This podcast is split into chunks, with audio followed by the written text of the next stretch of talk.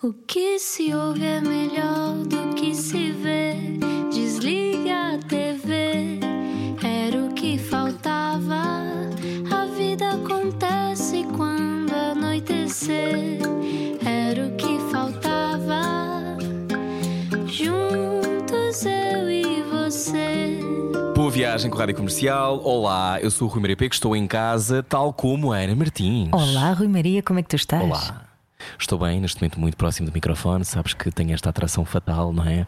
Para a minha voz ficar mais grave.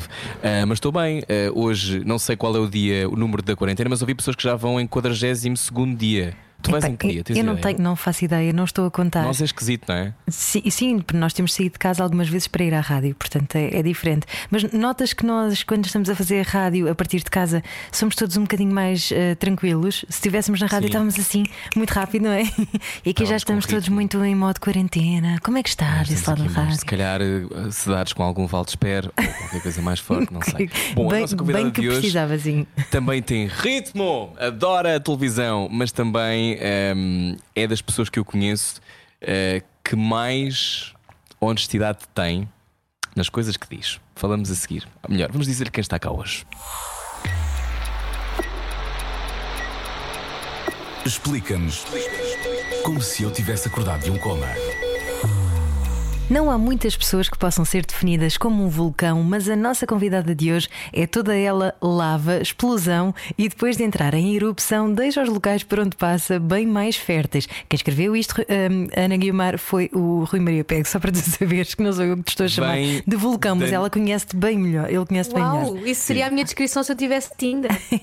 Vem da bom. natureza, eu depois escrevo a tua um dia que precises. Vem da natureza, do campo mesmo, e aos 31, 31 anos, aliás, o seu talento multifacetado está a filtrar os dramas do confinamento no novo programa líder de audiências na TVI, Anti-Stress. Apresentadora durante um bocadinho, mas atriz sempre, Ana Guiomar pode fazer aquilo que bem lhe apetecer, seja sopa para fora, Tennessee Williams ou a novela mais absurda. Ouviu aqui primeiro, um dia vai ganhar todos os prémios. Aliás, às vezes até ganha em programas à noite.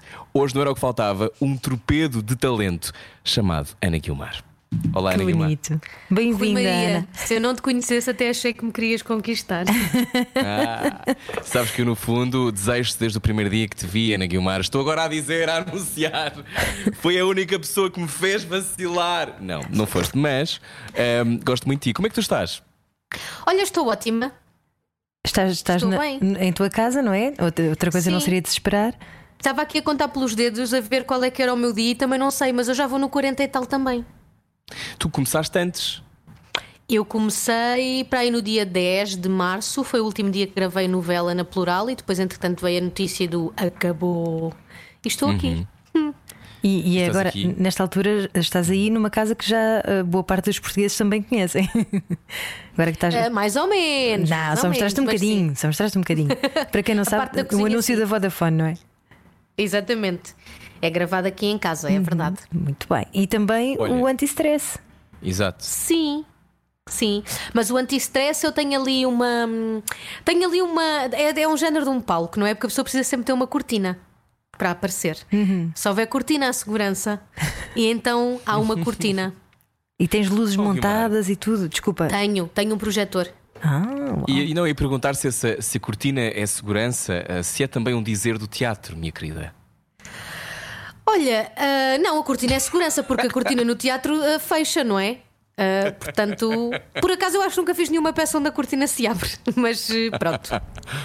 Então, olha, vamos, vamos situar para quem só ligou agora. Ana Guilmar está em casa a fazer um programa como apresentadora. Não é a primeira vez que é apresentadora, mas eh, eu já vou. Agora as pessoas já se esqueceram da descrição que eu fiz, mas eu acho mesmo isto. Eu acho que tu consegues fazer aquilo que tu quiseres e conheço-te já há muitos anos, já somos amigos há muitos anos e eu tenho a perfeita noção que tu, quando entras numa coisa, não estás ali para fazer mais ou menos.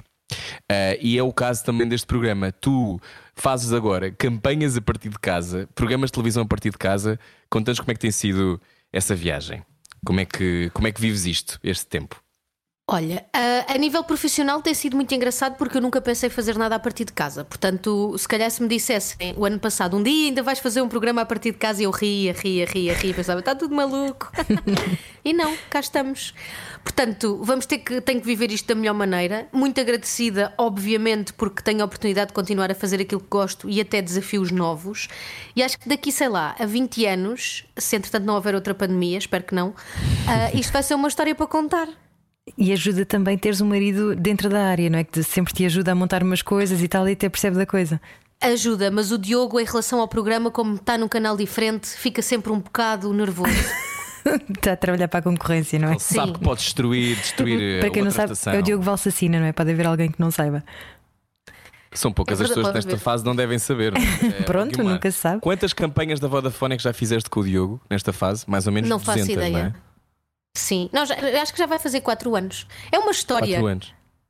Olha, e como é que isso acontece? Porque eh, para quem vocês são namorados há muito tempo, mas vocês sempre foram muito discretos na maneira como eh, faziam e, demonstravam o vosso amor em público, de resto, Eh, e de repente nós estamos a ver o bocado também a vossa evolução e o vosso crescimento a existir também ligado a uma, uma- uma marca que tem uma, uma grande proximidade das pessoas e as telecomunicações têm sempre anúncios extraordinários, vocês têm campanhas muito giras. Como é que isto acontece e, e porquê é que vocês disseram que sim quando ainda por cima nunca tinham aberto essa porta? Olha, é muito engraçado uh, dizeres isso e, e dizeres que o público que cresceu um bocadinho connosco a ver as campanhas, porque eu acho que nós também crescemos muito com a própria campanha e com a própria marca. Ou seja, imagina, numa primeira abordagem, o Diogo, uh, muito mais um, discreto do que eu, a nível social e, e tudo, tu conheces, não é? Uh, disse logo: nem pensar, não vamos vender a nossa relação. E eu pensei, sim, ok, tem toda a razão, mas eu sou mais, eu sou mais do negócio. Não, vamos, não, vamos, não, vão- haver aqui rodeios. Eu sou muito mais do negócio, dos desafios e de tentar dar a volta aos próprios desafios. Se bem que tenho desistido um bocado, se chama-se crescer.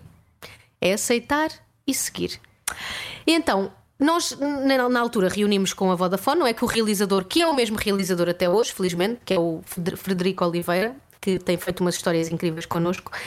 E pronto, reunimos, dissemos o que é que estávamos confortáveis em fazer, o que é que não estávamos, e eles aceitaram, não só aceitaram, como foram buscar a nossa parte mais hum, bem disposta. E eu acho que isso é o segredo ah, para, para as coisas correrem bem.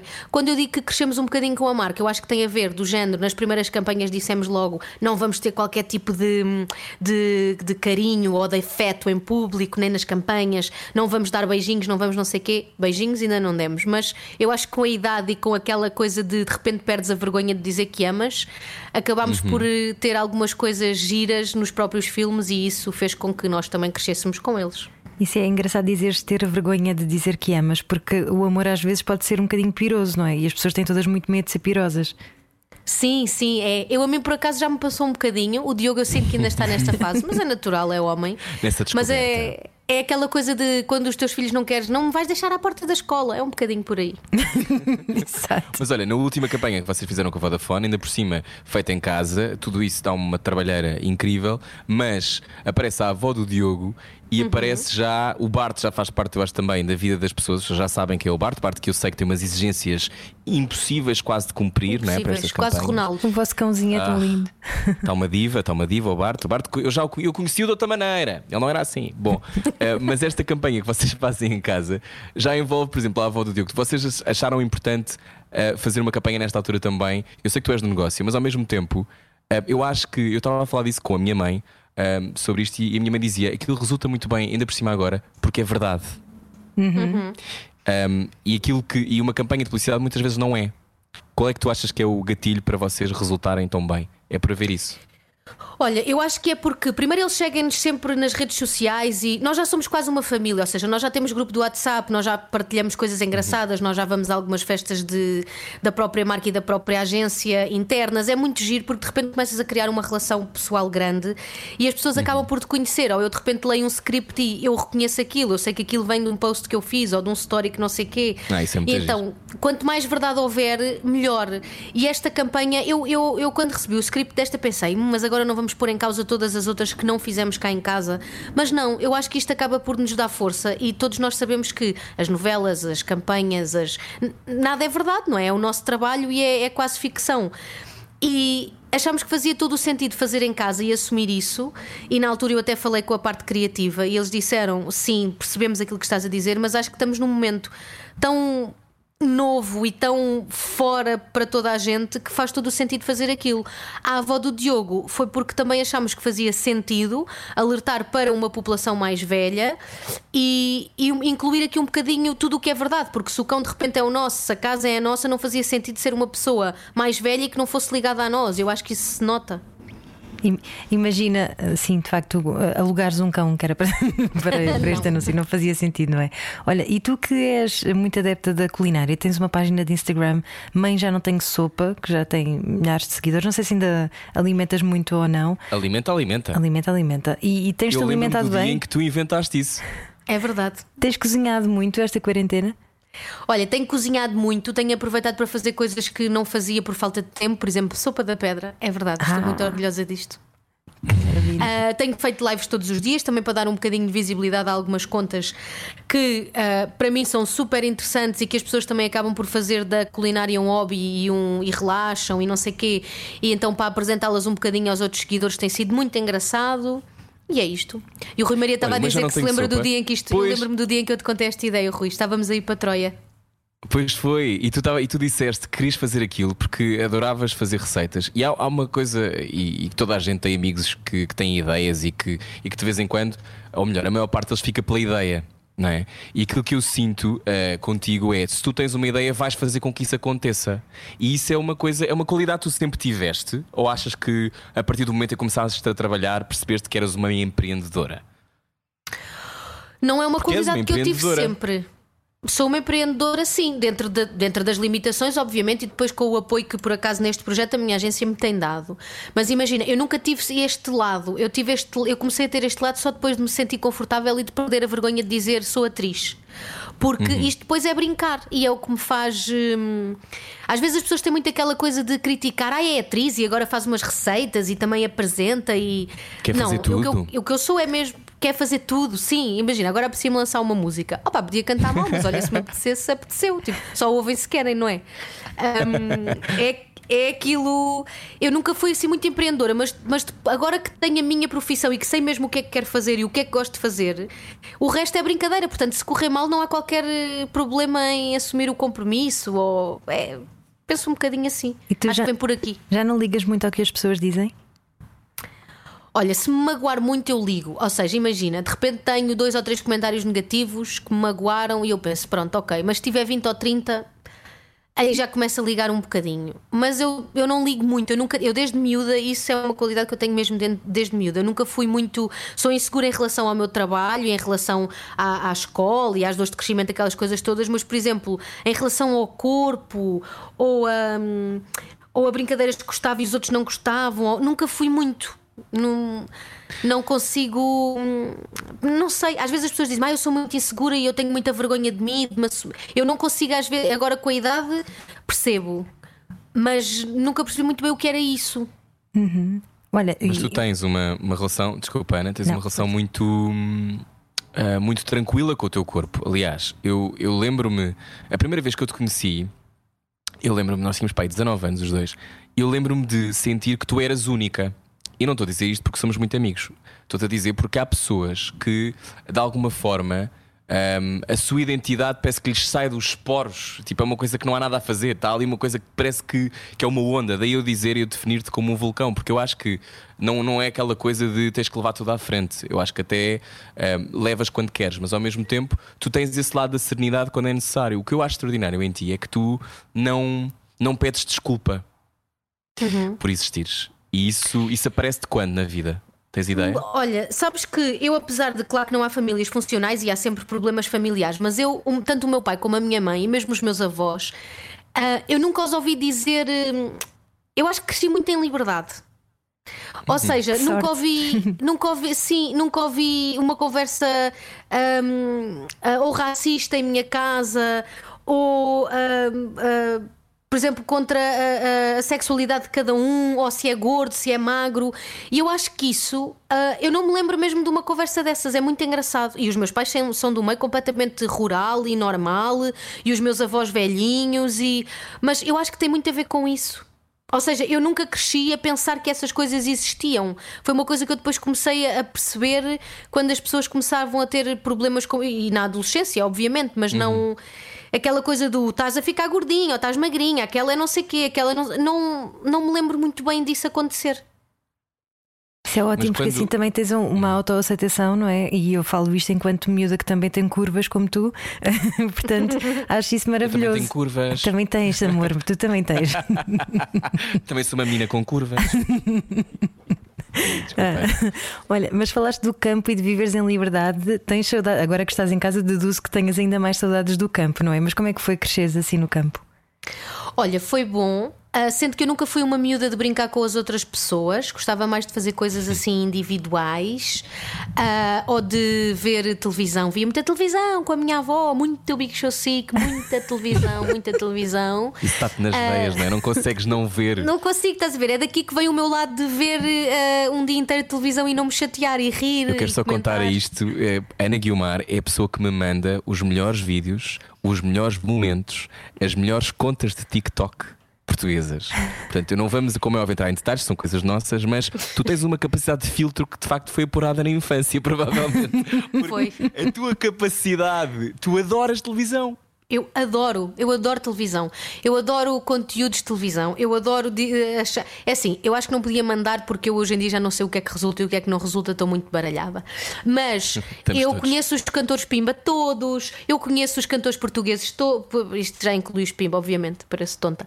Mas eh, eu conheço tudo, eu conheço. Falas-me de quê? De arrasar. Falo de arrasar. No outro dia vi um, um- um vídeo do, do Cifrão muito novo, com uma data de gente e ninguém sabia quem era. Eram a Cláudia e o Zegza. Eu vi aquilo mil vezes. Era o quê? Epá, é que nem venham Eu com coisas. Muito bom. Aquilo para mim Uma não eu é, não é novidade. É, está-se bem, aquilo aconteceu. E como é que tu, vinda do Ramalhal, que fica ali ao pé de Torres Vedras, para quem não sabe, como é que tu de repente foste parar à representação? Que idade é que tu tinhas? Olha, a minha mãe sempre trabalhou em televisão, trabalhou noutras coisas, mas é maquilhadora profissional. Agora está um bocadinho retirada há uns tempos, porque também cresceu e percebeu que se realmente trabalhar recibos verdes, se tiveres outras oportunidades, vai-te embora. mas hum, eu sempre tive muito contacto com esta parte da televisão e, e ia com a minha mãe para concursos que ela fazia, e não sei o quê. E houve umas férias de verão que eu disse: Olha, pá, eu quero ganhar dinheiro, vejo imensos miúdos da minha idade a fazer coisas, porque é que eu não posso? E ela, tu és, mas é maluco, alguma vez eu vou contigo para as filas dos castings, bababá, pronto.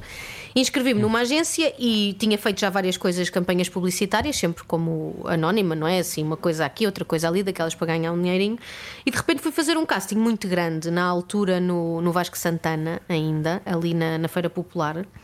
E pronto, e chamaram-me passado uns meses.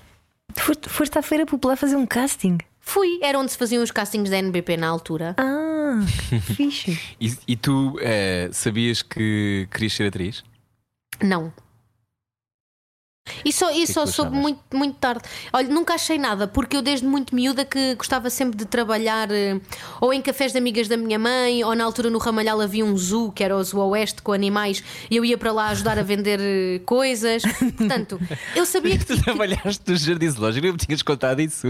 o zoo do Ramalhal, que era de onde é a iguana do Havia Agora zoo ou no Nunca. Ramalhal. Espera. Havia um zoo no Ramalhal. Oh, Rui Maria, Muito bom. mas tu- É É que eu pareço que estou sempre a inventar, não é? Mas não estou, isto é a minha vida. Havia um zoo no Ramalhal de uma amiga da minha mãe que se chamava Zoo Oeste, na estrada, na reta da estação, Ok. que é de onde é. Oh, Rui Maria, a tua mãe deve saber, porque a tua mãe estava na plateia do Agora ou Nunca ou não estava? No dia da É iguana. capaz? Vês, É eu sei tudo. de estar. Ah, da iguana eu do não tinha Ponha certeza. Ponha. A iguana do Ponha Ponha era do Zoo Oeste do Ramalhal. A galinha da residencial Tejo foi da. a- minha mãe deu-lhe banho várias vezes. Oh, Guilmar, Já tu temos beat, saber de onde já é que é a galinha. A galinha da residencial. A galinha da. Guerra. E até te vou dizer, a galinha da, da residencial Tejo teve um fim tristíssimo. Porque as outras começaram a ficar invejosas e atacaram-na. Ela ficou- morreu sem pelo. Não me Apenas. digas. Tu estás a ver que no reino Verdade. animal também existe essa, essa inveja. Existe muito. Meu O mundo da televisão chega muito aos animais. Os animais passam-se. Passam Isto é Mas olha, tu, verídico. Tu Ramalhal é uma terra ah, onde nunca me levaste. Verdade seja dita, nunca combinámos ir ao Ramalhal. Mas foi uma, uma terra que te, ah, te fez apreciar provavelmente os ciclos da natureza de outra maneira. Eu tenho sempre a sensação que tu tens uma tranquilidade às vezes que é tipo, bem, isto tudo muda porque tudo, tudo regressa, tudo acaba, tudo volta. Essa coisa de quem é que te ensinou que, que, que a natureza tem ciclos? Olha, mais a parte do meu pai, porque eu, apesar de ser do Ramalhal, a parte da minha mãe, que os meus pais são divorciados, ah, não tem, não tem, ou seja, não tem terreno, não tem hortas, não tem nada. Mas o meu pai tem. E o meu pai, desde pequenina, que eu me lembro de andar atrás dele, na altura das vendimas ia vindimar, na altura, ainda bocadinho, falei com ele, ele disse: Pronto, agora não se pode fazer nada, vim agora do trabalho, olha, vou, vou lançar químico. Lançar químico para quê? Para sulfatar os, os vegetais e não sei quê. E eu disse: Olha, boa, pai, se calhar nada te pega. E é muito esta, hum, esta coisa. É, é isto. Eu já, olha, agora está no tempo das favas, por exemplo. Ai, que a maravilha. ver? Por acaso ainda, ainda é ontem estive a descascar favas que a minha Vês? vizinha deu. que maravilha. E então, e, e nessa altura, com, quando tu eras miúda, eh, quando tu tens o teu primeiro trabalho, que foi, lembra-me, tinhas 12 anos, não era? Segredo de Justiça. Ah, foi, foi. Isso Eras foi a um terror. Marta. Isso Foi um terror porque era uma menina que sofria uma violação. Aquilo eram sempre casos diferentes, não é? Casos onde o Ricardo Carriço era um inspetor. E, E- pá, que saudades. É verdade, é verdade. E, e pronto, eu fazia, foi, e na altura foi muito terrível, porque o meu pai achava que eu não devia fazer, depois ia para a escola e iam gozar imenso comigo, ou os miúdos iam ser maus, eu ia sofrer imenso, ou, mas a minha mãe depois também ficou a achar que sim, e olha, eu fui, eu fiz, e na escola é verdade, gozaram imenso comigo, mas eu não quis saber. Verdade. Verdade. Adolescente e estavas na boa. Estava na é, boa. adolescente, 12. Caramba. Pois é que ainda por cima, não é? Com essa idade, é a altura Eras da muito puberdade. miúda. Era muito miúda e fi- essa série por acaso era muito violenta, está no YouTube até. E eu, eu faz- tinha um parto, era filho do João Cabral e da Maria Henrique, e fiz um parto, foi o meu primeiro foi um parto, e eu a pensar como é que isto se faz, não sei. Não, mas a questão é essa: é que não só é um parto, como é uma violação, como tu nunca tinhas feito nada. Como é que tu, ou seja, eu sei que tu tens um talento natural, mas como é que, como é que tu te puseste nesse sítio? Tinhas uma noção do que é que devias fazer? Quando eles gritaram a ação, o que é que fizeste? Ai, como é que a coisa. Olha, como primeiro é que tu tivemos que dizer, primeiro tivemos que dizer que eu nunca fiz nada, não é? Para as pessoas. Depois, na altura, lembro-me de ter Sim. pedido o apoio incrível do João Cabral, que ia sempre a segurar-me na mão enquanto eu estava muito aflita com dores de parto. Ah, mas sei, pá, não sei, eu também hoje em dia já fiz mais dois ou três partos e nunca pari, não é? Mas é um bocadinho. Na altura é aquele clássico de vais buscar as memórias boas e más que tens e vão servindo. Naquela altura eu sabia que uma pessoa que está a parir sente dor, não é? Então vamos, vamos fazer a dor. Pois, um bocado. Mas o Tarantino aprendeu tudo no videoclube onde ele trabalhava. Tu deves ter aprendido tudo com a tua avó a ver televisão o dia todo, não é? Sim, mas o Tarantino é engraçado porque o Tarantino tem uma realização muito específica e há quem goste e quem não goste. E ele aprendeu, se calhar, ficcionado. Eu acho que aprendi com a- um bocadinho com as pessoas e com a verdade. Ok. Não sei se isto faz algum é que tu sentido. dizes, faz todo o sentido, por isso é que tu dizes que muitas vezes as novelas não têm pessoas verdadeiras e reais. Sim, as novelas e os filmes, os filmes também. Há muito, há muito cinema americano que me irrita. As pessoas dizem: não viste, não viste, não viste. Eu não, já sei como é que vai acabar. És muito observadora. Sou. E não consigo estar a ver sem estar a. hum, Ai, não consigo. O Diogo, por exemplo, irrita-se muito comigo, não consegue ver uma série porque eu estou sempre a comentar. Às vezes até para a imagem para dizer: olha este plano, olha não sei quê. Ai, tem- está aí uma realizadora em ascensão. Não, nada. Não, não, não. Às vezes dizem-me isso nem realizar, nem encenar. Não, não tenho. Para já, não tenho nada desse, dessa, desses apetites. Para já. Olha, e para já, onde é que ainda se nota, Ana Guilmar, nossa convidada de hoje na Rádio Comercial, onde é que se nota ainda que tu és uma rapariga do campo? Ainda há coisas onde se nota. Oh, Rui Maria, ainda há coisas. Eu estou muito bem, penso que me vou portar bem, como no início desta entrevista, e já fiz assim a cantarem, como as pessoas lá do Oeste fazem, despachada, muito rápida. Vai-se notar sempre, ainda bem. Eu, aliás, eu já devia estar lá outra vez a viver, mas não me apoiam.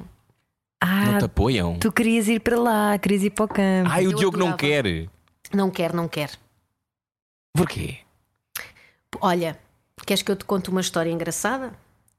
O Diogo Quero, disse: só tempo." vou viver para o Ramalhal no dia em que abrir lá uma. Pronto, vou dizer, uma Fnac, porque aí tenho tudo. e já abriu. Olha, mas hoje em dia já nem sequer podes ir às lojas, portanto ele pode encomendar tudo Pois. pela internet. Não, mas eu, sim, depois desta quarentena, Ana Martins, eu acho que ele vai querer ter uma casa com, com, Com espaço. jardim, não é? Podes crer. Quem não? Estamos à conversa com Ana Guilmar. Uh, venha daí, continuamos a conversar já a seguir, até porque eu quero perceber de que forma é que os morangos com açúcar mudaram uh, esta menina, menina mulher. Onde é que é a expressão que eu mais detesto do mundo? Menina mulher dá-me vontade de vomitar dentro da boca. Boa viagem, venha connosco já a seguir. Largue tudo o que está a fazer e beije o seu rádio. Era o que faltava. Na comercial. Viagem com a Rádio Comercial, mesmo que esteja só a ir até à cozinha. Estamos consigo. Se está a ouvir um Isto em Podcast, era o que faltava de hoje. Episódio com Ana Guilmar, que em 2003 provou a fama louca dos morangos com açúcar. Esteve até 2006.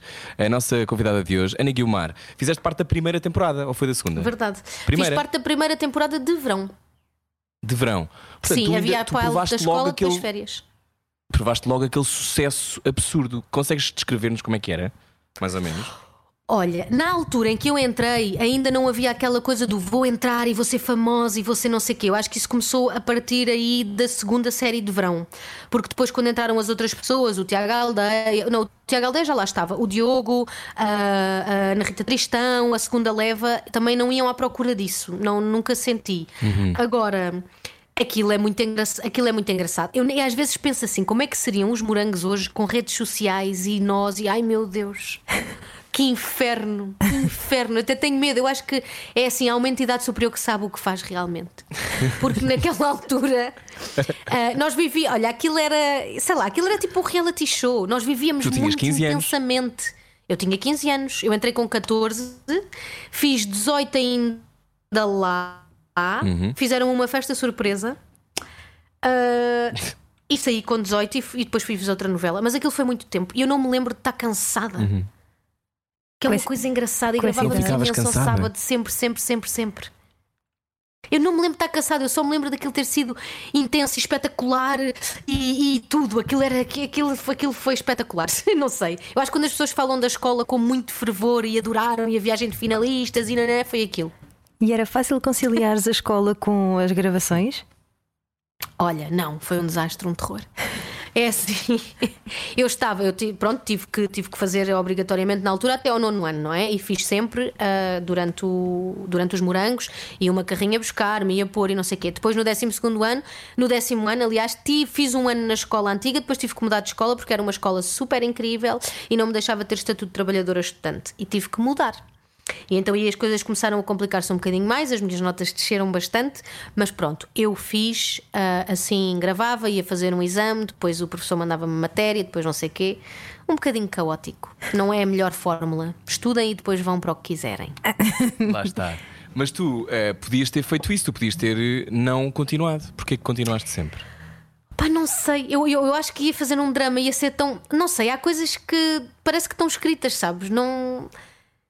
Não sei. O meu pai e a minha mãe achavam que era um erro, de facto, e que foi um disparate, até porque eu entrei numa série de verão, ou seja, eu estava mesmo de férias da escola e supostamente saía antes das, da- do ano letivo a continuar, do, do outro. E, e pá, não sei. Eu fiz três meses e depois disseram: Ah, se calhar vais ficar. E fui ficando, fui ficando, fui ficando. E fui sempre faz- fazendo a escola, só que não tirei o rendimento, obviamente, que um aluno normal tira. não é? Claro. E antes disso, de Tu lembras sucesso... tu- Desculpa, Diz. querido. Antes do sucesso uh, começar e, e arrebentar, tu uh, o que é que querias fazer? Tinhas algum, aquela coisa de dizeres quando eu crescer quero ser. Não, nunca tive. Era o que eu estava a falar há bocadinho quando, quando falámos do Zoo, era por isso que eu ia, é, foi, foi por isso que fui buscar o Zoo, que é eu sempre, eu sempre soube que queria trabalhar, mas nunca tive aquela ambição de mandar ou de ser muito, muito rico ou de ter uma profissão de sonho ou não. Eu sabia que queria executar alguma coisa e que aquilo que me fosse proposto ia ser o melhor possível. Não, nunca tive assim uma coisa de quer ser pá, aquelas coisas. De- não é? não, de, mais de, de verbalizava, mas não acreditava naquilo. Exato. Olha, e quando é, que, quando é que achaste que começaste a fazer bem? Ai, não, muito. Olha, que foi ainda um bocado. Eu lembro-me de estar a fazer o conta-me como foi. foi bem um- como atriz. Hum. Hum. Eu lembro-me de estar a fazer o conta-me como foi, talvez foi das coisas em que eu me preparei mais, porque era uma coisa histórica, não é? Que eu não tinha vivido e há dados que se podem ler e livro, aquelas coisas. E eu lembro-me de estar a fazer o conta-me e as pessoas perguntarem-me em entrevistas o que é que, que é que faz, o que é, que- é que queres fazer, é mesmo isto, consideras-te uma atriz? E eu ainda tinha vergonha de dizer que, se- que, que era atriz mesmo e que queria ser isto. E o Conta-me já foi para aí o meu quarto projeto. Foi em televisão. 2007, não é? Para aí. Caramba. Acho que depois disso. Olha- E depois de- de- do teatro também. O teatro dá outra. Dá outra... Quando é que apareceu o teatro?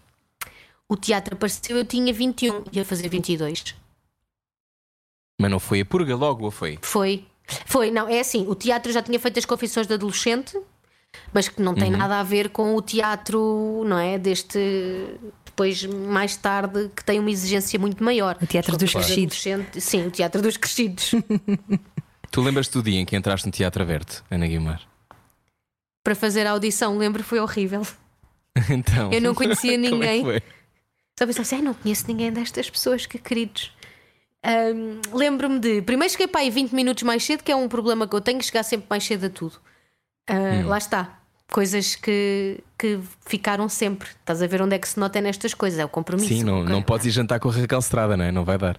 Ai, não, não, não posso, não posso, não, não. Quer dizer, posso, mas ela aparece no dia a seguir.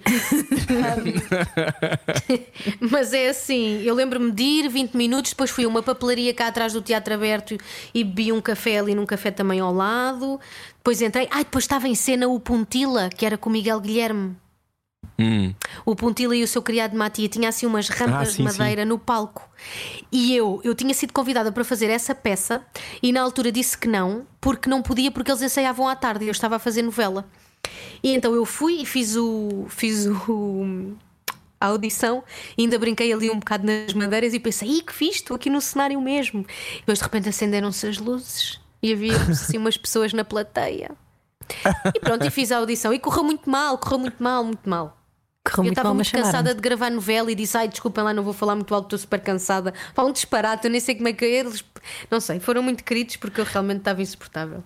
Mas eles apaixonaram-se por ti porque tu te- tens uma carreira longa em teatro com eles, não é? Fizeste vários projetos no Teatro Uhum. Aberto, sendo que essa purga, ah, que era uma peça fortíssima. Pesadíssima, eu lembro-me de ver e adorar e ficar muito orgulhoso, porque eu acho que ah, o grande problema da televisão, e nós os dois falamos muito sobre isto, é que se calhar muitas vezes os atores não têm tanta possibilidade de poder demo- demonstrar outras coisas que conseguem fazer, outras, outras nuances do que podem criar, porque não têm tempo para criar. E o teatro apresentou-se para ti como ah, a escola que tu precisavas também a esse nível. A purga foi, foi uma espécie de abridas com portas do teu talento. Olha, a purga foi ah, qual todas as peças que eu fiz ali, porque eu acho que há uma. Como eu estava na fase de crescimento, lá está, e estava naquela fase de ok, vou dizer que sou atriz e quero mesmo isto, nanã, de repente. Ali não há a pressa que há em televisão e ali há o trabalhar da palavra que eu, como não- também não a tinha trabalhado na escola.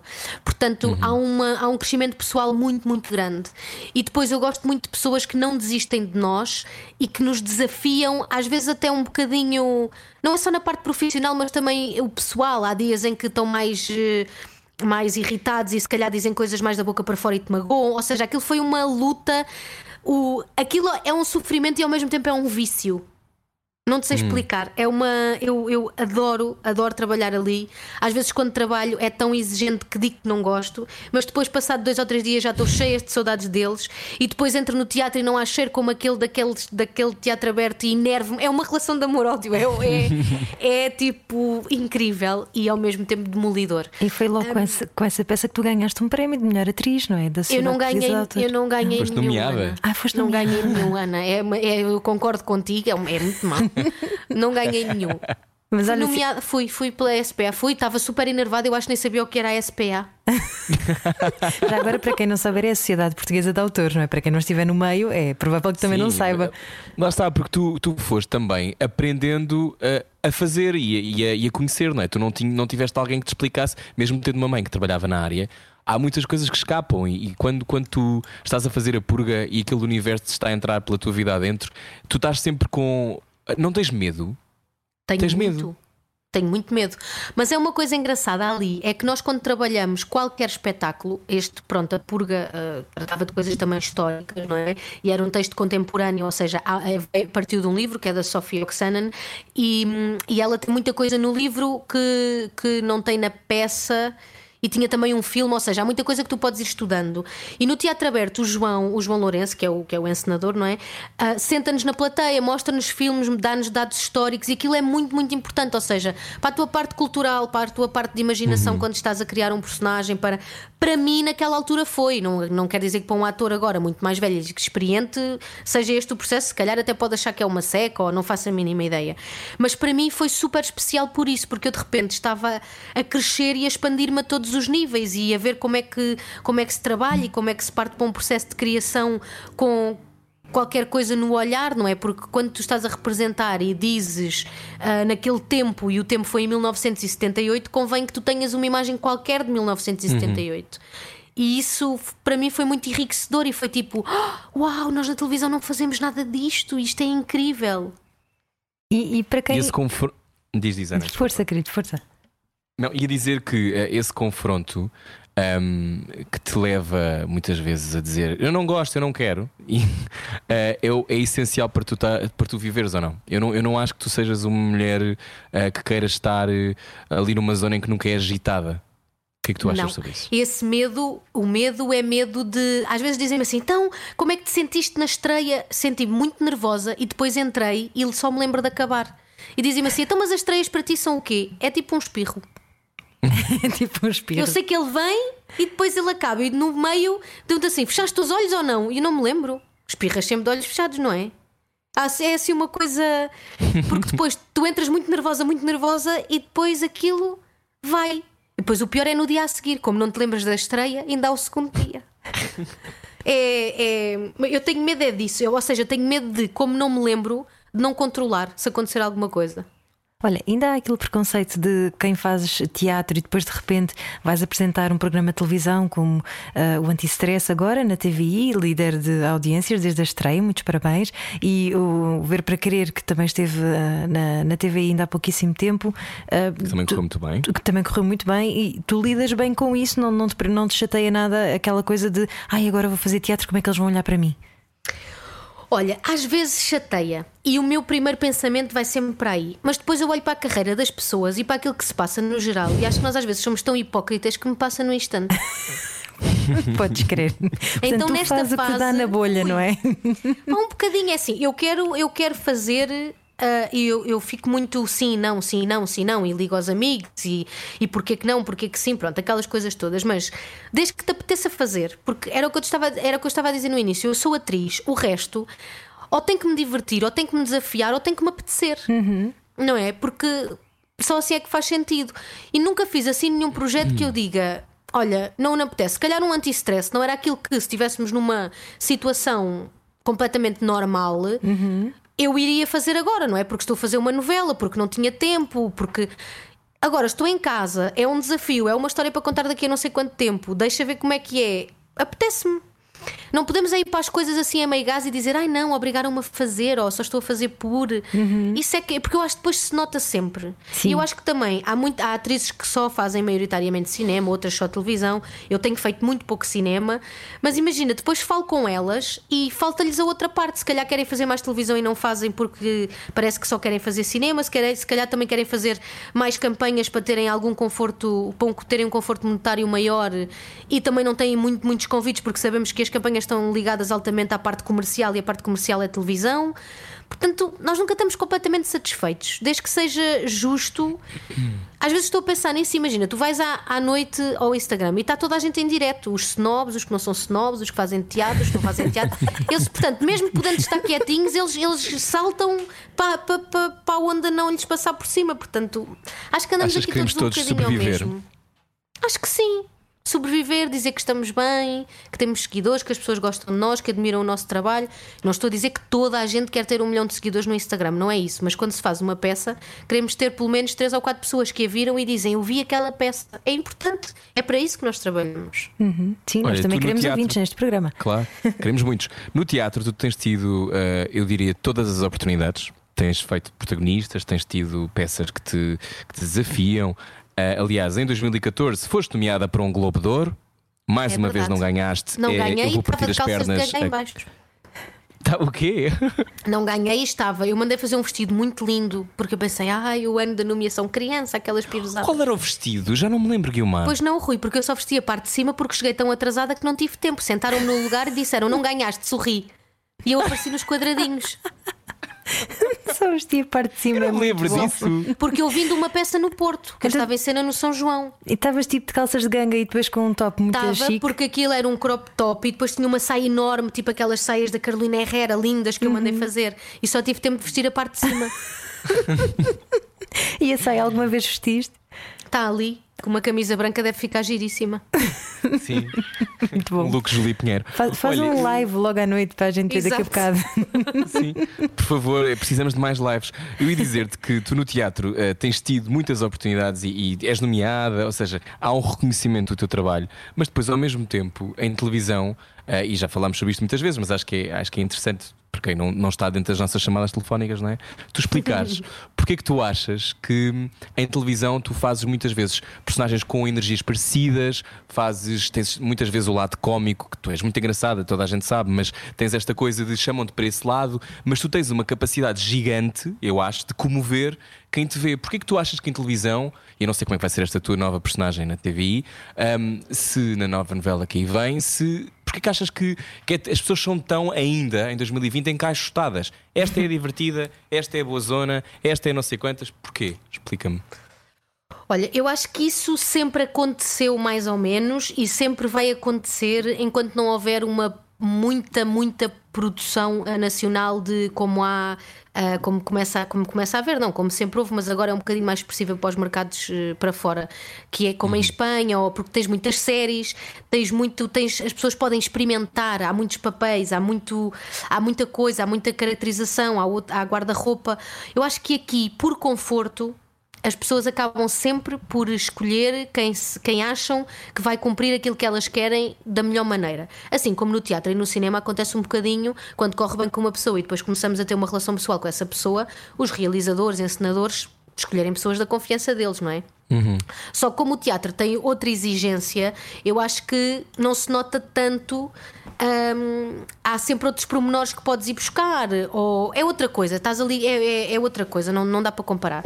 Em televisão, eu, como tenho esta energia muito rápida e muito despachada e sempre uma energia muito positiva, ou não sei quê, eu acho que as pessoas acabam por ir um bocadinho por aí.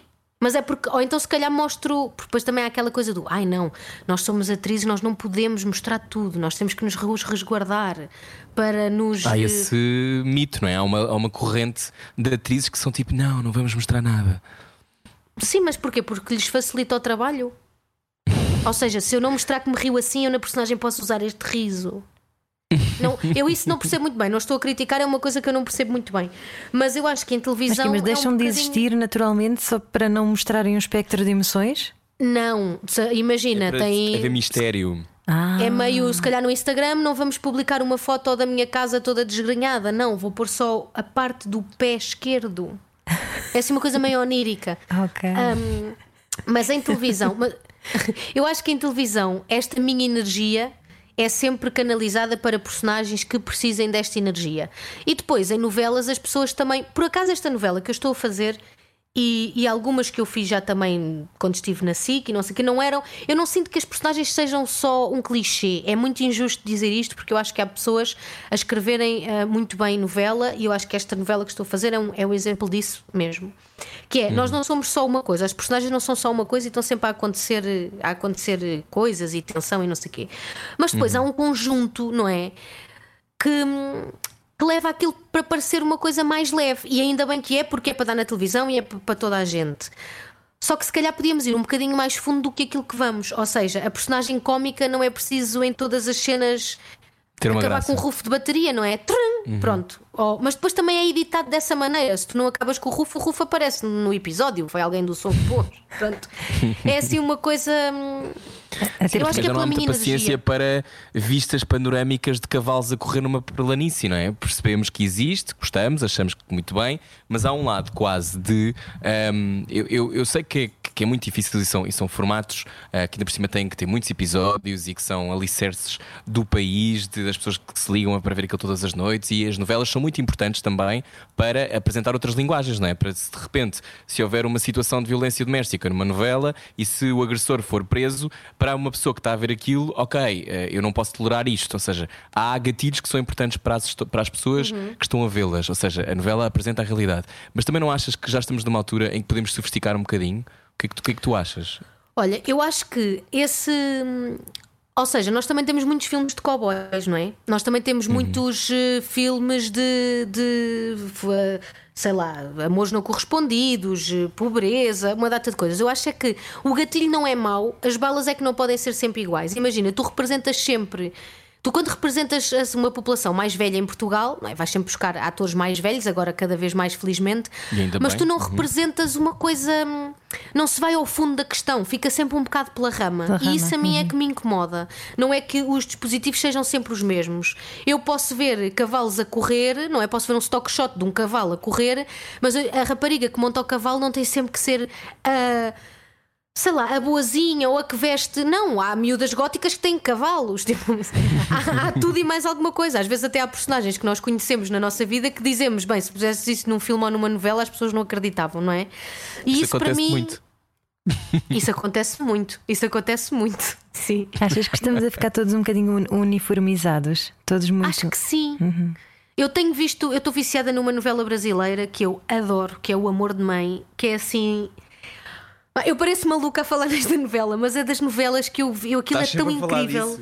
Pá, o Rui é porque aquilo é tão incrível. Mas é aquilo recente? É... Aquilo é recente, é está a dar agora na SIC, sim. Okay. É com a Adriana Esteves e. Pá, elas, elas vão ao fundo, sabes? É uma coisa. As inquietações são mesmo inquietações, não são inquietações para a história continuar, são inquietações dos personagens. Uhum. E isso dá-lhes uma verdade e uma vida que eu adoro. As, uh, os decors são, são decors reais, não são coisas completamente meias de plástico. Uhum. Não é, não é só a, a, a, o pequeno almoço perfeito, não é? Sim. Uhum. Sim, não fica só pela rama, lá está. Sim, Acho que há outras é doenças. Hum. É fruta, é fruto, não é aquela coisa do ai, agora esta pessoa na novela faz doente. Pronto, a doença, vamos, vamos põe-se o quê? Ou põe-se uma doença oncológica, põe... e não há outras doenças, há, mil, há fibromialgia, há sei lá, acho que os gatilhos são precisos, mas as balas não podem ser sempre iguais. Porque isso Bom. é um bocadinho redutor de, de, até da sociedade, não é? E é o que nos faz depois ficar às vezes com, com, com assuntos mal esclarecidos. E porquê é que achas que as pessoas têm medo dessa profundidade? Quer dizer, eu estou a assumir que elas têm medo, mas o que é que achas que faz? Eu não sei se a palavra a profundidade medo não é vende certa. tão bem. Mas também nunca experimentámos, sabemos lá. Eu acho que às vezes eu, temos eu medo acho... é de não saber fazer. Eu, como eu atriz, é um teria bocado... imenso medo. Pois, porque uh, eu acho que isso, uh, o que tu estás a dizer faz todo sentido, mas também é aquela coisa, e, e disto sabemos todos porque vemos isso há décadas, que é uh, às vezes o conservadorismo é o que garante, ok, eu vou pôr estas coisas todas, estes condimentos de uma novela, porque isto, isto é vai resulta, ter um milhão uhum. e, e, pronto. E nós precisamos disto para ter resultados. A profundidade e fazer um trabalho como tu gostas de ver no Amor de Mãe, porque muitas vezes eu, e nós, pá, Guimar, já falámos disto milhares de vezes ao longo dos anos, mas esta coisa, e desculpa eu estar a repetir isto, é que a Guimar é mesmo das minhas melhores amigas, eu falo com ela todos os dias 20 vezes. Mas no fundo o que, eu queria dizer é que um, a profundidade uh, assusta, não é? Mas é que será, será por isso também?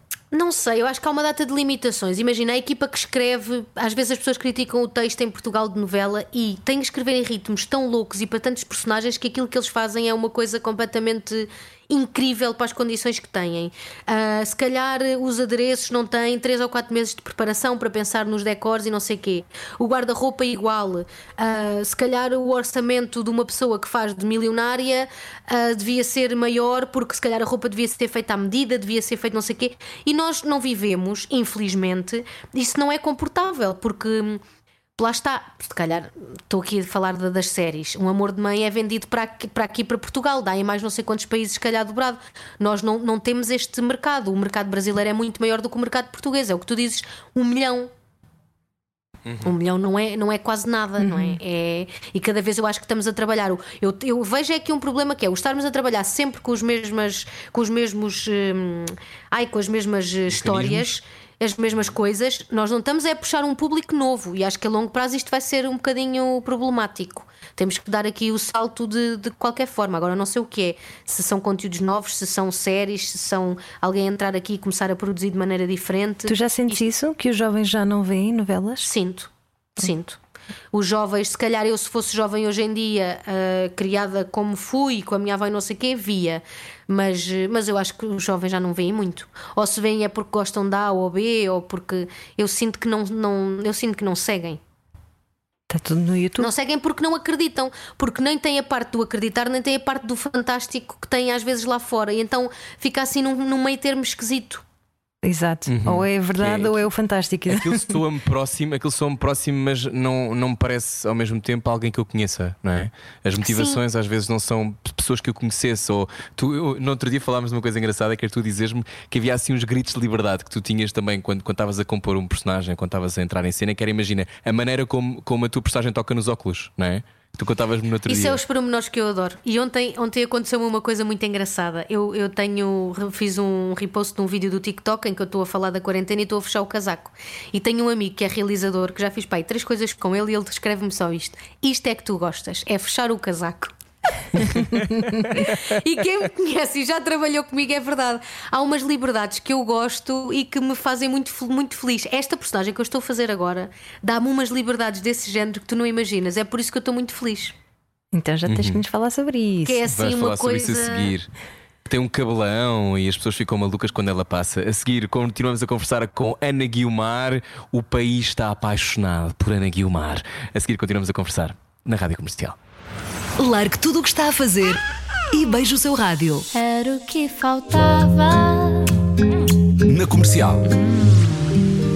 Olá, boa viagem com a Rádio Comercial. Eu sou o Rui Maria Pego. Olá, eu sou a Ana Martins, como é que está? Aham. Há sempre um certo delayzinho porque nós não estamos juntos, não é? Nós estamos nesta lógica confinamento. Eh, Ana Guilmar, nossa convidada de hoje, já sabes o que farás, Ana Guilmar, no primeiro momento eh, em que possas pôr eh, o pé, o corpo, tudo fora na- na- quando acabar o confinamento?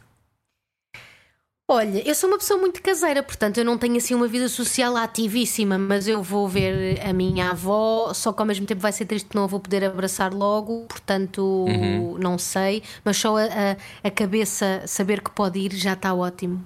Acho que posso é? ficar em tu- casa até. tu tens feito um, pa- passeio higiênico diário, não é? Que eu tenho Tenho assistido. sim. Eu moro É. numa zona felizmente muito, muito verde e cheia de coisas boas.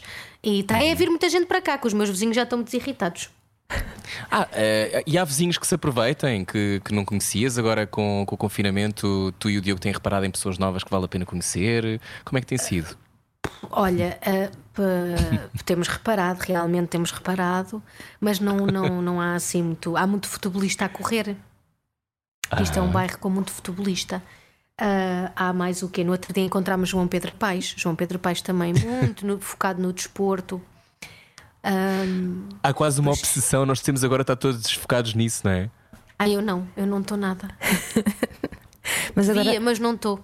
Agora há também uma opção em sim irmos espreitando as janelas dos vizinhos. É um bocado de janela indiscreta do, do Hitchcock, não é? Mas há pouco estavas a dizer uma coisa ah, interessante que era ias abraçar, tentar, ias ver a tua avó, não é? Abraçar talvez não. Isso vai ser muito estranho, não é? Quando nós pudermos ver a- as pessoas que, de quem mais gostamos e não pudermos dar um abraço. É estranho até para elas, imagina, a minha avó, coitadinha, que vive em quarentena já há alguns anos e nunca foi uma pessoa de sair, está é bem no cantinho dela. Eh, É, é aquela coisa de. Eu vou ir almoçar, mas não, não, não podemos eh, abraçar-nos. Ou eu, se calhar, não posso almoçar porque vou tocar em coisas. Se calhar, o melhor é ficarmos no quintal a dois metros de distância. E ela, eu tenho a certeza que ela me vai dizer: Ah, filha, agora inventam tudo. É assim um género. Tipo, como é que eu lhe vou pés? É esquisito, é esquisito. Tu dizias que eh, nos meios mais rurais eh, o coronavírus era um bocado de ficção, não é? Não é um bocado de ficção, mas há pessoas que dão desculpas muito tontas. Desde levámos a vacina para tudo e mais alguma coisa, já estivemos em África, ahm, aqui não chega nada. Isto existe. Às vezes há pessoas que mandam mensagens nada. para o Inst- Sim. E, ah, Não, há pessoas que mandam mensagens para o Instagram a insultar, a dizer que eu digo mal das pessoas das aldeias. Eu sou da aldeia, eu posso dizer o que eu quiser.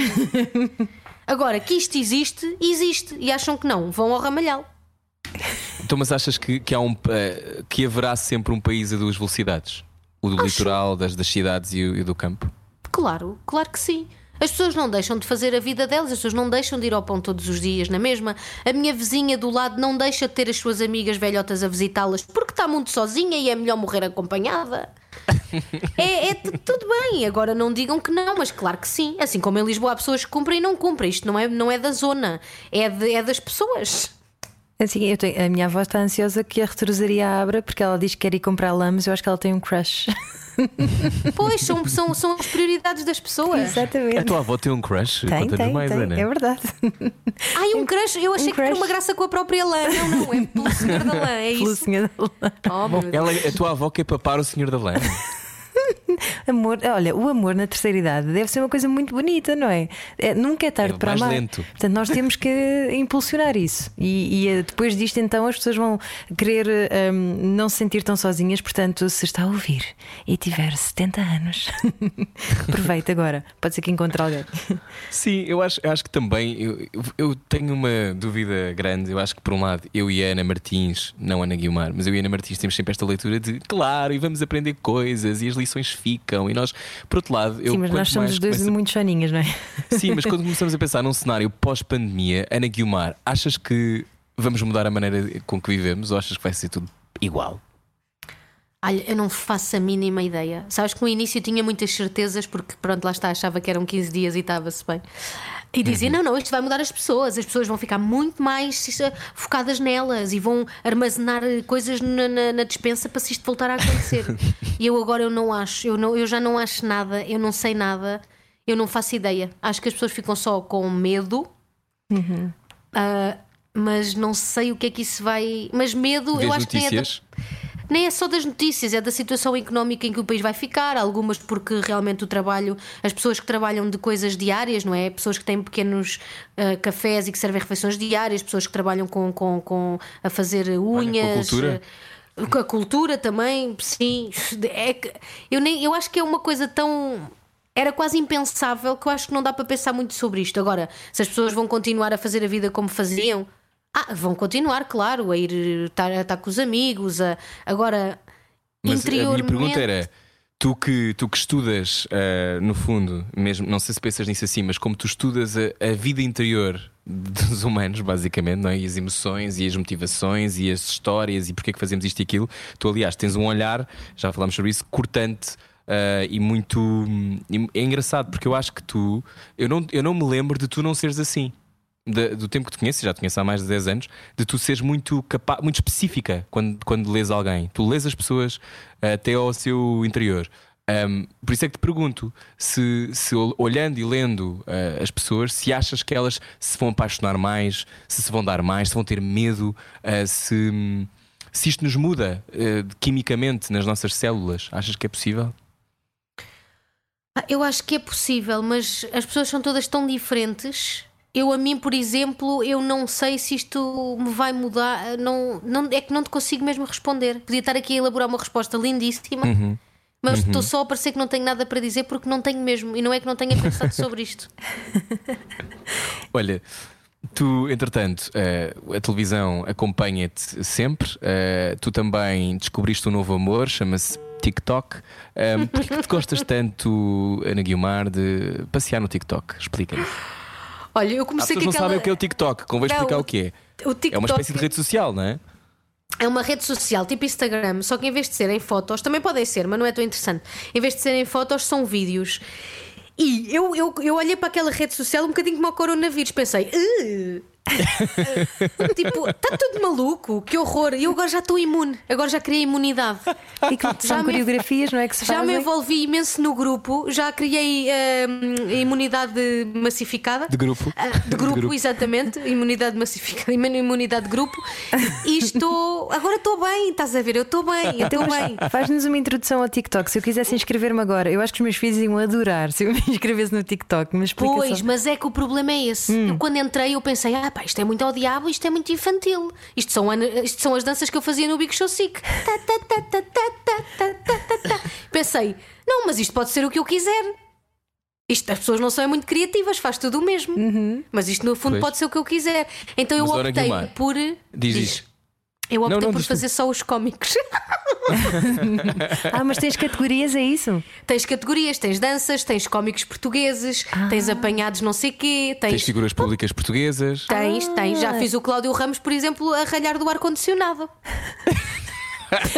Eu pensei que fosse só dança. E tem limite Não. de tempo? Tem, tem. É quando acabar aquela fala. Tu tens que ir lá ver, eu não te sei explicar. Ok, ok, está bem. Olha, mas o TikTok eh, faz também parte do teu programa anti-stress. Ah, faz-me, faz, mas isso eles é que escolhem os lá. conteúdos. Eu não. Esta...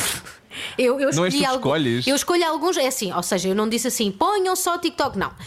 Chegámos aqui a um consenso e eu agora vou assim navegando pelos TikToks das figuras públicas e de alguns anónimos também. E há vídeos muito engraçados, porque há pessoas que são muito criativas no TikTok, há outras que fazem só o mesmo e aquilo são ego trips em que estamos, é tipo fato treino, crop top e sou muita gira. Ah, pronto, sim, há, somos, já uma dizem que dança. estamos giras. Ouvir Billie podemos- Eilish. Exatamente. Mas há pessoas muito criativas e há pessoas que têm um jeito natural para fazer aquilo. Eu rio-me com alguns TikToks de, de algumas pessoas, outros não me rio tanto. Ah, mas eh, quer dizer, olha, por exemplo, a Ana Sofia Uhum. faz TikToks muito giros que eu me farto de rir. Ana Sofia Martins. Uhum. A Ana Sofia Martins, exatamente. Faz TikToks muito giros que eu me farto de rir. Pois há pessoas que eu acho que também já percebemos que não têm nada para fazer durante a quarentena e já chega. Mas pronto, só vai lá quem quer. Olha, mas tu és um bocado adepta da vergonha alheia, como eu, não é? Tu Sou. gostas. Sou. Só porque também Eh, devem Ana ser Martins connosco. também és Rui. assim ou não? Da vergonha alheia, eu fico com pena das pessoas. Ai não, eu é aquela coisa de eu não consigo parar de olhar, é um incidente. O que é que tu disseste, Guilmar? Eu não ouvi bem. Disseste qualquer coisa sobre nós, o quê? É de connosco também devem ser. Imagina, Ah, claro, eu não tenho qualquer obviamente. tipo de pudor em enviar um story ou um vídeo ou que, que sei que vai divertir a pessoa, minha amiga. Ah, repara como fui ponderada, que vai, Sim, ah, que vai divertir a pessoa, minha amiga, porque eu sei que o meu também já foi enviado mil vezes. Está tudo bem, estamos ali, sabemos Claro. o que é que estamos a jogar, O não é? truque é não nos Olha- levarmos muito a sério, não é? É isso, era Sim. isso que eu ia dizer. Consegues fazer isso quando estás prestes a estrear uma peça? Não me levar Não muito a, levares muito a sério. sério. Não, não, não é um drama, é um horror.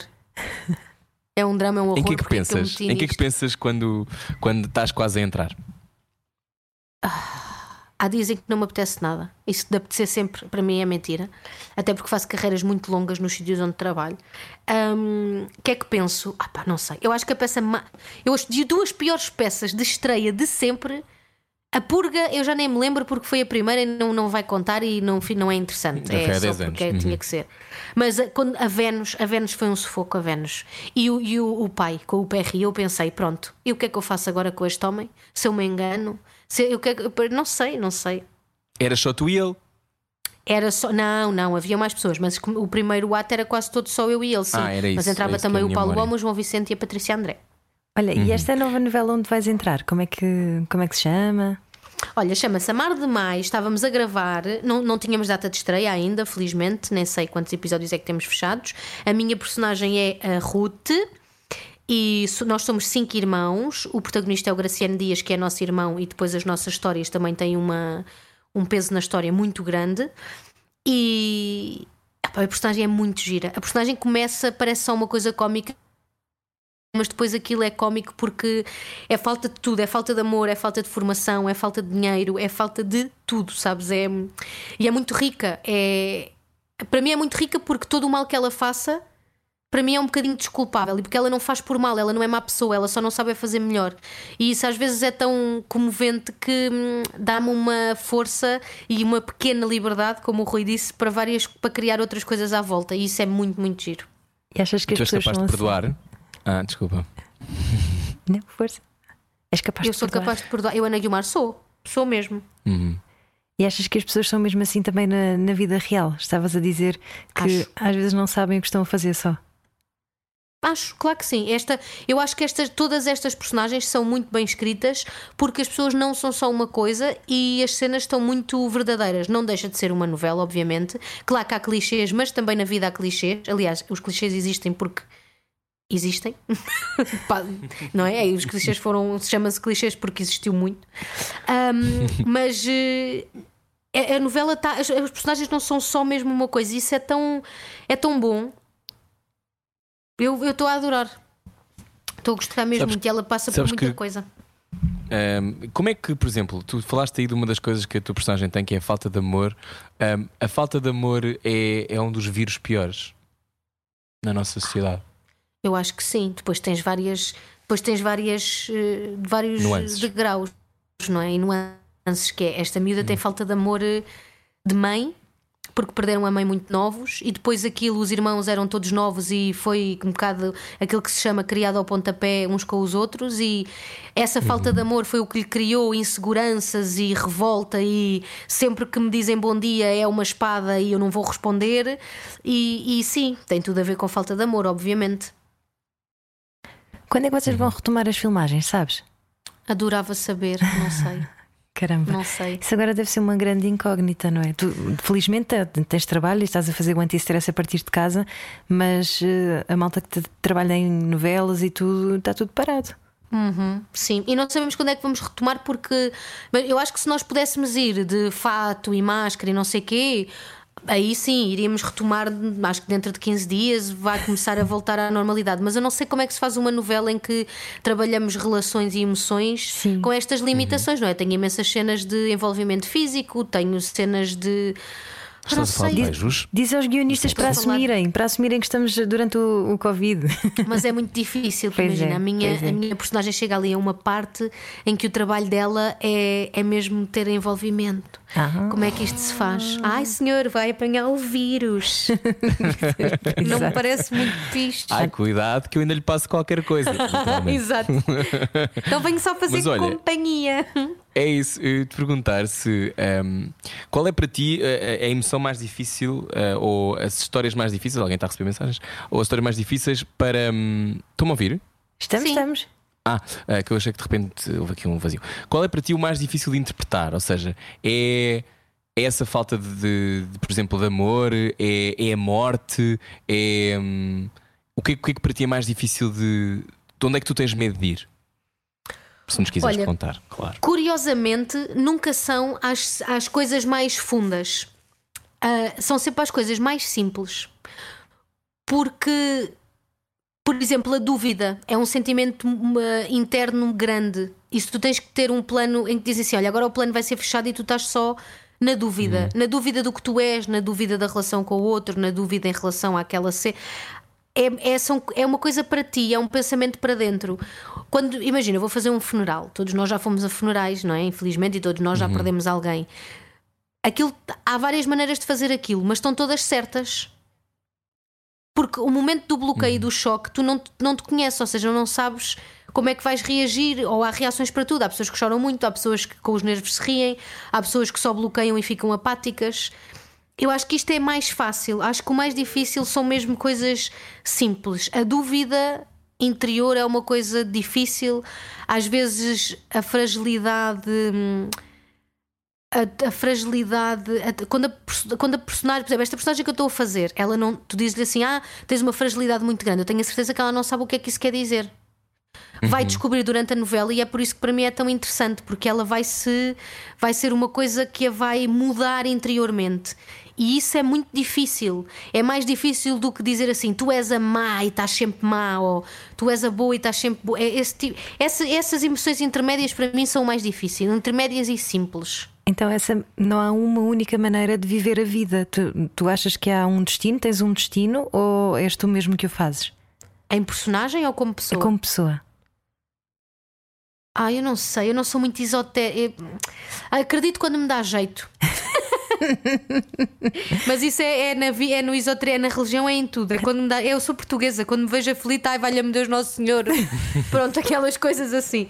Mas hum, sei lá, eu acho que deve haver um destino, mas acho que o melhor que se pode fazer cá, ah, somos nós que controlamos. Hum. Portanto, Tu não há um achas caminho certo e um é? Tu- errado. Uhum. Tu, tu achas que forjas tudo, não é? Que inventas tu a tua vida.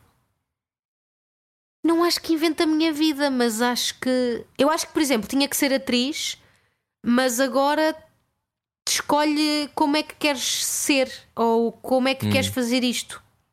É tipo, tens que fazer um cozido à portuguesa. Agora vê quando é que pões os enchidos. Pões antes e eles abrem todos, ou pões só no fim e aquilo vai ficar espetacular. Sim, não se esqueça de seguir a página da Ana Guilmar. Mãe, já não tenho sopa para poder salvar os seus jantares muitas vezes quando não tenho ideias. O que é que vais fazer para olha, jantar, Ana? uhum, exato. Olha, hoje, hoje tenho ali eh, um resto de, de empadão com umas sobras, que o resto é muito feio. umas sobras de empadão ah, que fiz ontem para o jantar e vou fazer uma sopa. Vou fazer uma sopa. Não é assim, mais. Hoje não é muito Ok. querido. Quer dizer, já foi ontem. Olha, acreditas na alma? Uhum, acredito. Porquê? Falas com ela? Eu acredito na alma. ah, eu acredito que as pessoas quando partem fica qualquer coisa. E essa. Ou seja, em vida não penso muito nisso, mas como no último ano perdi pessoas muito importantes, se calhar comecei a precisar de acreditar para me sentir ligada a qualquer coisa. Apesar das pessoas, obviamente, nunca morrerem, mas ahm, ahm, é uma coisa. hum, pá, é uma entidade, não sei, é qualquer coisa que eu preciso de me agarrar. Sabes que é muito giro, porque eu não sou uma católica muito praticante. E, mas fiz catequese, fiz aquelas coisas todas que se faz, estão nas aldeias para passar o tempo melhor ainda. mas eh, é muito engraçado porque eu senti. No, no- no- agora, o meu avô faleceu o ano passado, em dezembro, e eu, eu não era muito ligada à, à, pronto, à religião. E eu, mas eu achei, durante o funeral e o, enquanto o padre estava a falar aquelas coisas todas, eu achei que aquilo para algumas pessoas da minha família, minha avó e não sei o quê, foi tão tranquilizador que se calhar isto é importante.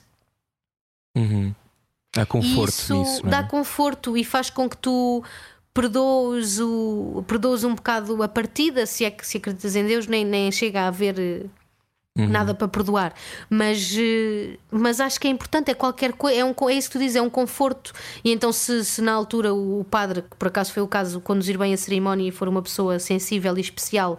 Como acontece muito nas aldeias, porque o relacionamento pessoal é grande, não é? E acabam por conhecer as pessoas e as famílias. É uma, eu acho que acaba por ser mais do que uma religião, uma cerimónia de despedida muito bonita e alguém muito sensível a dizer as palavras certas. Como é que essas mortes próximas te mudaram? Olha, curiosamente, a do meu avô, como não foi uma, uma, um uma morte sofrida, não estávamos à espera, mas não foi uma coisa dele estar acamado muito tempo e ele teve, ele teve uma vida tão bonita e tão cheia de amor que não tenho.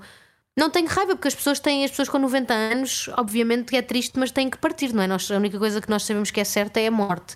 Portanto, o meu avô foi super amado, super. Tivemos uma vida muito bonita com ele, foi o melhor avô que eu podia ter e recordo com uma alegria imensa. Agora mudou-me porque de repente é ok, os avós morrem. Sim, mas pronto, olha, ainda bem que foi nesta idade porque já sou adulta e já tenho alguma cabeça até para confortar a minha mãe e para estar cá, porque ela perde um pai, não é? É outra coisa, é outro grau. São outras memórias. Depois, ah, o ano passado perdi também o meu sogro, não é? O pai do Diogo, e isso foi muito. Foi muito chocante. Às vezes acho que não, ainda não me caiu bem a ficha, e fez-me ter muito medo. Agora, cada vez, por exemplo, esta coisa da pandemia, ou cada vez que alguém sai, tenho, de, repente inva fico invadida de medo que de antes não acontecia. Não sei se é medo do sofrimento que me vai provocar e por egoísmo, ou se é medo de. É uma confusão gigante. De passares a alguém, não é? Sim, sim, é assim uma coisa. Aquela coisa que se diz do o pior é para os que cá ficam. Eu acho que agora compreendo de outra maneira. É mesmo um sofrimento. É muito. É um rasgão. Nós- É um rasgão e é um encher-te de porrada que tu tens muita dificuldade em, em. Há sempre um osso ou outro que nunca mais vai funcionar tão bem. Nós temos estado a perguntar a toda a gente qual é que é a lição que, que acham que vão retirar desta pandemia. Qual é que achas que é a tua? Talvez escolher mesmo aquilo que te faz feliz e não perder tempo com ai, não sei se me apetece fazer. Se não sabes é porque não te apetece, passa à frente. Ótimo conselho. Ana Guilmar, a Mas eu ideia não vou é estarmos conseguir- a falar como se estivéssemos ao telefone. Não, mas é que. Não, mas eu estou a dizer isto aqui toda armada em boa, mas isto vai durar três meses. Depois vocês voltam a entrevistar-me e eu já faço tudo ao contrário. Olha, para fechar, eh, qual, é, qual era a personagem ou a peça ou o filme ou o que é que tu adoravas fazer e que ainda não fizeste? Há muitas coisas, certamente. Olha, eu adorava fazer uma novela como o Amor de Mãe. Estou maluca com esta novela. Adorava fazer. Eu não fiz muitos, eu não fiz muitos, não, não fiz nenhum. Eu não fiz clássicos nenhuns em teatro. Adorava fazer assim a menina Júlia, as três irmãs, o Romeu e Julieta, essas coisas todas. E não gostava de fazer no modo contemporâneo, desconstruído ou não sei que coisa. Eu gostava de fazer como deve ser. Eu gostava de fazer com os fatos. Eu gostava de fazer, fazer. Não é cá coisas fizeste já, macacadas. quando fizeste a Judite, como é que era? Disse o nome que eu não sei dizer. Judite? Era. Então era a Judite só. Era só Judite? Era só Não Judite. que- Aquilo parecia Judite muito não sei mais, eu sei, mas era.